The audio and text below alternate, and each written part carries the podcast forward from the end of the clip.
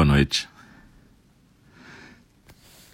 Estamos começando aqui aquele período dedicado à fala do Dharma e a gente vai passar uns três, quatro minutos naquele tempinho que a gente usa para as pessoas poderem sintonizar, sentar, achar uma posição confortável ver se o som tá bom.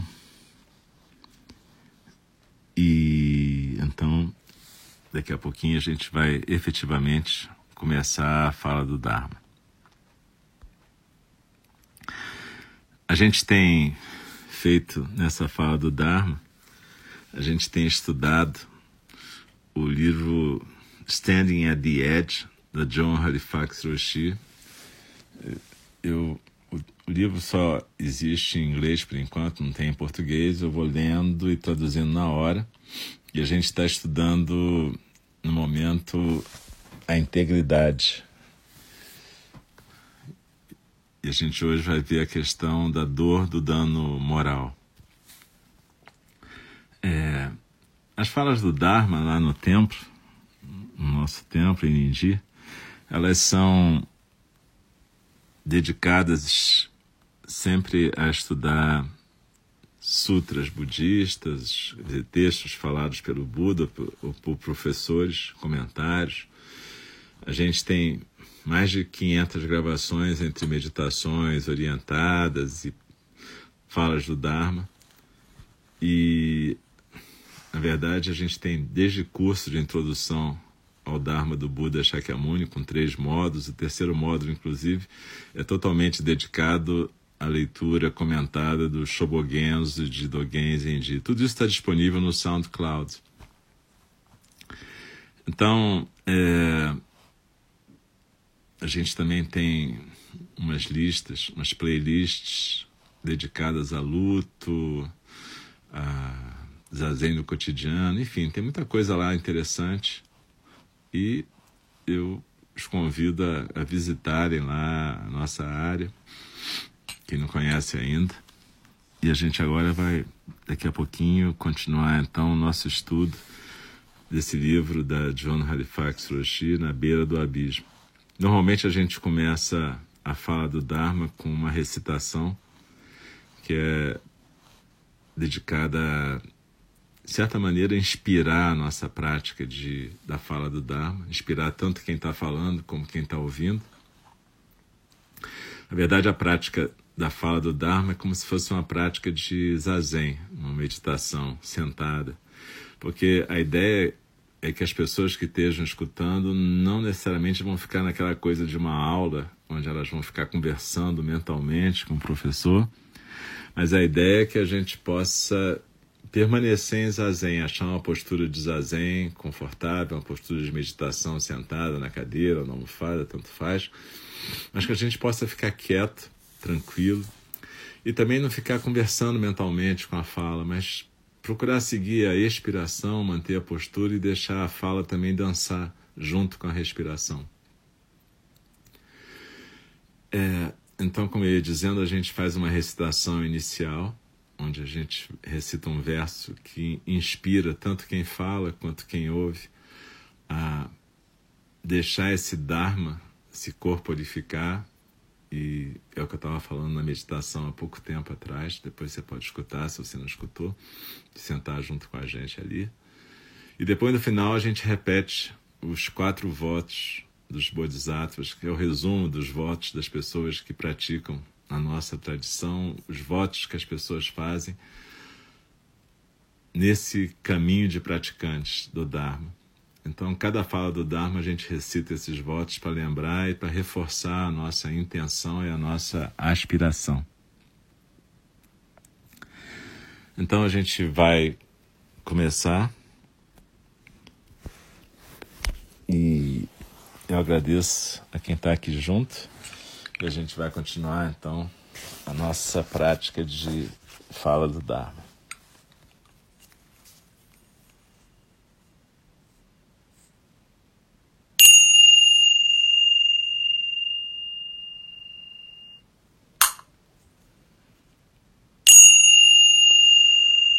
Dharma, incomparavelmente profundo e precioso, é raramente encontrado, mesmo em milhões e milhões de eras. A nós é dado vê-lo, ouvi-lo, recebê-lo e guardá-lo. Oxalá possamos verdadeiramente compreender e praticar o significado das palavras do Tathagata. O Dharma, incomparavelmente profundo e precioso, é raramente encontrado, mesmo em milhões e milhões de eras. A nós é dado vê-lo, ouvi-lo, recebê-lo e guardá-lo. Oxalá possamos verdadeiramente compreender e praticar o significado das palavras do Tathagata. O Dharma, incomparavelmente profundo e precioso, é raramente encontrado, mesmo em milhões e milhões de eras. A nós é dado vê-lo, ouvi-lo, recebê-lo e guardá-lo. Oxalá possamos verdadeiramente compreender e praticar o significado das palavras do Tathagata. Então a gente está continuando a prática do Na Beira do Abismo, da John Halifax Hiroshi. E então ela vai continuar agora. A dor do dano moral. Se por um lado a perturbação moral o incômodo moral podem ser de duração curta, o dano moral é uma lesão que pode levar muito tempo para se curar, se é que algum dia é curada. O dano moral é uma ferida psico, espiritual e social complexa que resulta da violação da nossa integridade quando testemunhamos ou participamos de atos que não são de forma alguma justificáveis. Frequentemente afeta aqueles que estão no serviço militar por razões óbvias. Como o líder daquele esquadrão em My Lai, muitos soldados se sentem impotentes para afirmar suas crenças e valores individuais em oposição aos imperativos da instituição a que pertence. Durante tais situações, o edifício da nossa integridade pode cair, colapsar, e a gente pode ter que seguir ordens que sentimos que são equivocadas, ou podemos vir a falhar para na intervenção no meio de um grave dano que está sendo feito, mesmo que a nossa consciência nos chame, clame para fazer outra coisa. O termo dano moral se refere não apenas à ferida provocada, mas também ao dano psicológico de longo prazo que ela provoca. Quem sofre desse dano moral é assombrado por sentimentos de desarmonia dissonância que podem durar por toda a vida e que podem incluir depressão, vergonha, culpa, alienação e autocondenação. Os sentimentos associados com o dano moral também podem provocar a raiva e o desgosto que provocam a indignação moral e alimentam também comportamentos de vício, de adicção que estão ligados à apatia moral. A alienação é um outro dado fundamental do dano moral. Quando retornam para a vida civil, aqueles que retornam do serviço militar, no exterior, por exemplo, podem se sentir desconectados dos seus pares, dos seus amigos, da sua família. Já que a maior parte dos civis não sabem como é que é servir nas forças militares, essas pessoas têm muita dificuldade de se relacionar com a experiência dos veteranos, que por sua vez sentem medo de ser vistos negativamente por aquilo que foram obrigados a fazer. também às vezes têm medo de serem elogiados como heróis se algumas de suas ações para eles foram moralmente ambíguas ou transgressoras. É claro que o dano moral não é só experimentado pessoas no serviço militar ativo. É um tipo de ferida que também é sentida por aquele político que mente para ganhar votos e que compreende que está comprometendo sua integridade. Pelo empregado de uma companhia de óleo e gás, de petróleo e gás, que se sente desmoralizado pela destruição do ambiente com a qual é cúmplice. Pela educadora que faz pressão para seus estudantes passarem nos testes a qualquer custo e se sente culpada por prejudicá-los. E mesmo por aqueles que tentam evitar esses danos todos simplesmente por testemunharem esses danos. Acredito que precisamos reconhecer a extensão ampla na qual se encontra o dano moral na nossa sociedade para que a gente possa cuidar desse assunto de forma melhor. Eu mesma experimentei um dano moral na noite de 6 de novembro de 2001, quando Terry Clark foi executado por uma injeção letal dentro da penitenciária do Novo México. A pena capital, matar como punição por matar, é uma prática que causa dano moral para muitas das pessoas envolvidas, mesmo para aquelas que tentam evitá-la. Eu tive uma visão perturbadora dessa prática, que ainda prevalece em 31 dos estados, dos nossos estados. Ela está falando dos estados americanos. Isso tocou minha vida para sempre. Terry Clark tinha sido preso e condenado no início de 1986 por raptar e estuprar uma menina de seis anos. Enquanto estava fora da cadeia, num tipo de condicional naquele verão, ele estuprou e assassinou uma menina de nove anos, confessando seu crime dias depois. Apesar do Novo México não ter executado um prisioneiro desde 1960, um júri sentenciou Clark a sentença de morte, a pena de morte. Preso, Clark atravessou o processo de apelação até 1999, quando ele desistiu de apelar e começou a esperar para morrer. Eu fui parte de uma equipe que tentava convencer Clark a reverter a sua decisão e pedir de novo as apelações, de forma que não fosse executado. Obviamente, nós fomos mal sucedidas. Clark parecia ser um homem atormentado.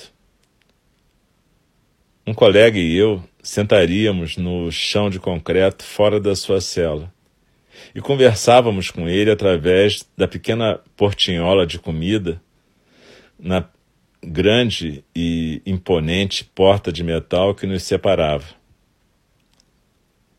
Ele raramente falava mais do que um murmúrio, e a sua cela sempre estava cheia da fumaça cinzenta de cigarros. Na noite da sua execução, cerca de 50 dos meus estudantes e amigos se aglomeraram fora da penitenciária, localizada numa estrada rural perto de Santa Fé. Em protesto, nós nos sentamos silenciosamente no chão na noite fria e escura.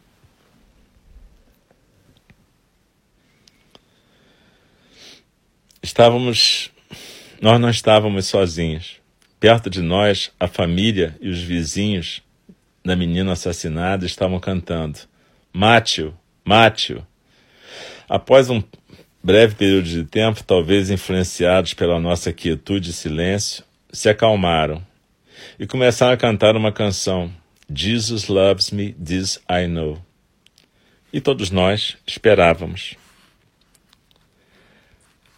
Às sete e meia da noite, o funcionário da penitenciária veio fora para informar-nos que Terry Clark tinha sido executado. Nosso grupo ficou num silêncio ainda mais profundo.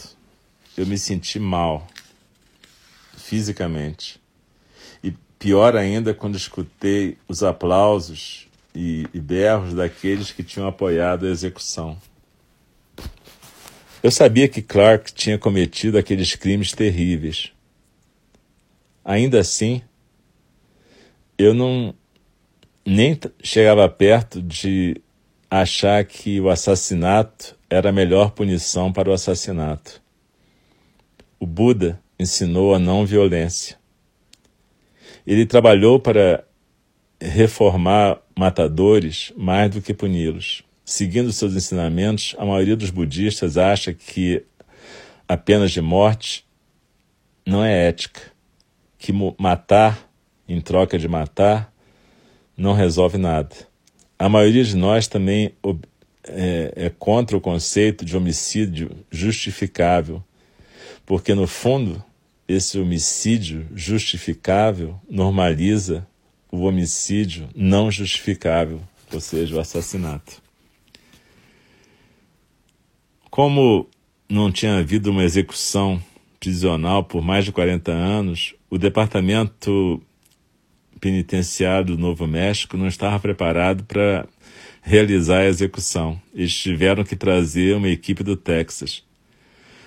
Muitos dos funcionários da penitenciária do Novo México falaram comigo, em particular, sobre a sua preocupação moral em ter que observar essa execução acontecendo na sua jurisdição. No dia que Clark foi executado, me disseram que ele estava tão apavorado que ele pediu para receber tranquilizantes. Enquanto a execução estava acontecendo, um dos psicólogos na Casa da Morte chorou. Uma das psicólogas na Casa da Morte chorou quando Clark, aterrorizado, olhou dentro dos olhos dela. Meus associados que estavam na Casa da Morte com Carrie Clark foram modificados para sempre e no final abandonaram pediram demissão do departamento penitenciário. A gente não escuta as histórias deles frequentemente, mas muitos membros dessa equipe que realizam execuções sofrem de uma angústia permanente. Dr. Alan Alt disse ao jornal The Guardian quando o interruptor foi ligado pela primeira vez e eu compreendi que eu tinha acabado de matar um homem, isso foi bastante traumático para mim. No meio da década de 90, quando eu era comissário do Departamento Penitenciário da Geórgia, Alt deu a ordem para cinco execuções por cadeira elétrica. E então ter que fazer isso de novo, de novo, de novo, tendo que fazer isso de novo, de novo, de novo, eu fiquei de um estado que absolutamente não podia continuar, ele disse. Esses assassinatos premeditados fizeram que o Walt se sentisse degradado a um nível mais baixo do que da pessoa mais desprezível. Após a quinta execução, a perturbação de Walt era tão forte que ele renunciou ao seu cargo. Até hoje ele se sente assombrado pelos homens cujas vidas ele terminou. Eu não lembro dos nomes, mas eu ainda os vejo nos meus pesadelos, ele disse. Muitos dos membros da sua equipe buscaram terapia para poder lidar com seus traumas. Altz disse que pessoalmente ele sabe de três pessoas que participaram em execuções e que mais tarde cometeram suicídio. Não foram capazes de integrar esse resíduo moral, e o dano moral e então a morte foram resultado. Quando esse resíduo moral, essa sequela moral, nos mantém despertos e habita os nossos pesadelos na forma de demônios, nós sofremos. A outro pediu demissão, outros tomaram, tiraram suas próprias vidas.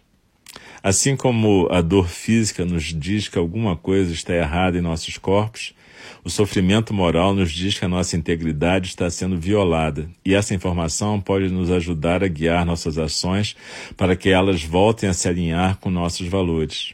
Como Alt e meus associados que deixaram o departamento prisional, nós podemos nos retirar da situação enquanto simultaneamente trabalhamos para mudar a violência institucional do sistema.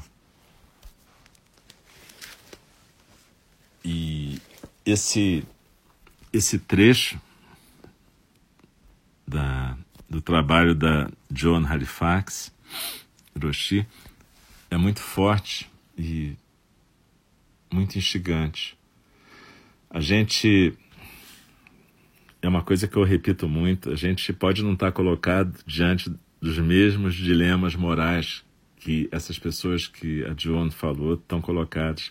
Na semana passada a gente falou de uma equipe médica e dessa vez ela falou de uma equipe do departamento prisional. Mas a gente tem escolhas todos os dias. Escolhas que podem parecer menos importantes, mas como a Joan falou, esse dano moral ele está em várias situações, situações de trabalho, situações políticas, são sempre situações em, em, que a gente é obrigado a mentir de alguma forma. Mentir por quê? Porque a gente vai estar tá ou fazendo, enganando outras pessoas ou enganando a nós mesmos. E enganando a nós mesmos, traindo nossos princípios e valores. E isso vai ter um dano moral para a gente, fora o dano que provoca em volta. Nessa situação que a gente está vivendo atualmente em vários lugares do mundo, é, a gente é colocado diante de vários dilemas morais. Então a gente é colocado diante da necessidade de exercitar a solidariedade, não só falar sobre a solidariedade, mas realmente exercitar a solidariedade. Compartilhar com quem tem menos e compartilhar com quem não tem acesso àquilo que as pessoas das bolhas tem acesso. Né? Para quem não sabe, bolha, aqui no Brasil a gente usa esse termo para falar da vida privilegiada de quem está na classe média para cima. São as nossas bolhas. E quem está na bolha, em geral, tem condições de ajudar, mais ou menos, dependendo em que, em que altura da bolha que a gente está, a gente pode ajudar mais ou menos quem não está na bolha. E tem muita gente fora da bolha aqui. E tem muita gente necessitando de toda a ajuda possível. E isso vai aparecer de várias maneiras, né? Eu estava conversando com uma pessoa ontem e a pessoa estava me falando que ela ficou, né, sofreu desse dano moral e ficou indignada porque estava conversando com um amigo e esse amigo continua recebendo a sua ajudante, é, uma profissional que faz trabalho doméstico na sua casa mesmo nesse período de quarentena. E, e ela estava dizendo que ficou indignada porque perguntou para ele: Vem cá, você não acha que isso é perigoso para essa pessoa sair lá da Baixada Fluminense para tua casa? Enfim, é perigoso para ela, é perigoso para você, para sua família, para a família dela, ela tem que se expor no trânsito. Aí essa pessoa virou para ela e falou assim: Ah, mas ela precisa trabalhar. Aí a questão, aí a minha amiga perguntou para ele: Vem cá, ela precisa trabalhar ou você não, você não pode pagar e, e deixar ela em casa? Ou seja, realmente ela precisa do dinheiro, ela não precisa de trabalhar na sua casa nesse momento, mas ela precisa sustentar a família dela. E essa, esse é um exemplo muito simples de dilema moral. Ou seja, é, a gente que tem uma condição um pouco melhor, que tem uma ajudante, a gente precisa fazer essa pessoa vir na nossa casa ou a gente pode pagar o salário e deixar ela na casa dela protegida? É, esse é um exemplo muito pequeno, mas um exemplo que está assombrando muita gente, como a minha amiga ficou assombrada e isso causou um, um afastamento nessa amizade, porque ela ficou indignada moralmente. E a gente pode dar mil exemplos que estão acontecendo dia a dia, de várias circunstâncias diferentes, né? E a gente então é, não é uma questão de quem é melhor, quem é pior, mas todos nós somos colocados diante de escolhas o tempo todo. E essas escolhas vão fazer com que o nosso mundo seja moldado. Essas escolhas é que fazem a gente transformar karma em dharma. Como eu estava falando na meditação anterior, é, a gente pode considerar karma como aquilo que é, é, a ação daquilo que tem de mais mesquinho na gente. E dharma, aquilo que é a ação que flui através da gente.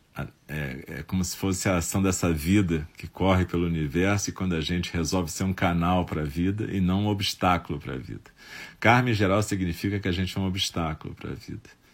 Então, essas escolhas morais são simplesmente escolhas em que a gente pode escolher criar karma ou deixar fluir o dharma. Essa é a escolha que está diante de nós, praticantes, em cada momento desse momento. A gente tem uma oportunidade única que é de estar vivendo um momento histórico. E a gente, nesse momento histórico, é que a gente vai poder cumprir os nossos votos de bodhisattvas mais claramente. A gente tem que ter compaixão e paciência com a gente, com todo mundo que está em volta da gente. As pessoas estão sendo pressionadas e elas nem sempre conseguem fazer as escolhas que seriam mais generosas ou benéficas. Mas a gente ser acolhedor e compassivo não quer dizer que a gente não possa fazer uma força. A gente não precisa passar a mão na nossa cabeça. E principalmente a gente não deve mentir para a gente. Não deve praticar o auto-engano. O auto-engano provoca um dano moral muito grave. É, um, esse é um dos problemas básicos da nossa sociedade aqui, a mentira. A gente mente muito. E eu não estou me eximindo disso porque eu tenho 63 anos. Ninguém chega aos 63 anos sem mentir muito durante a vida. Mas eu estou tentando corrigir isso aos poucos e poder viver uma vida mais transparente, mais clara e mais de acordo com aquilo que eu acho que é o caminho de um bodhisattva.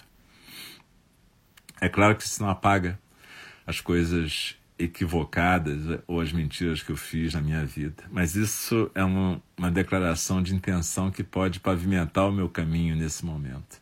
A gente cria o futuro agora, nesse presente. E um problema sério da nossa sociedade, da nossa cultura, é a mentira. A gente mente muito facilmente e a gente pratica o auto-engano muito facilmente.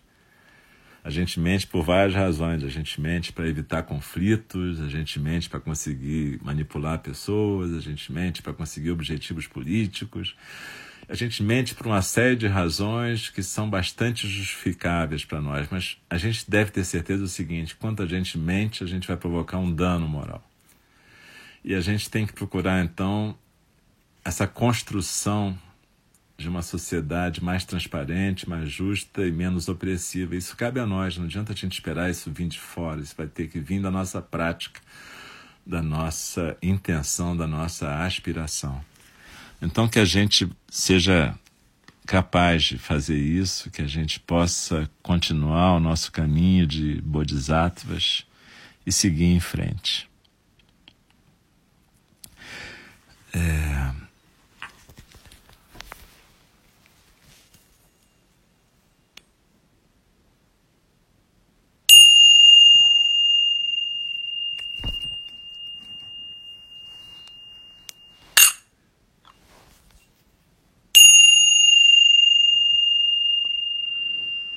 As criações são inumeráveis.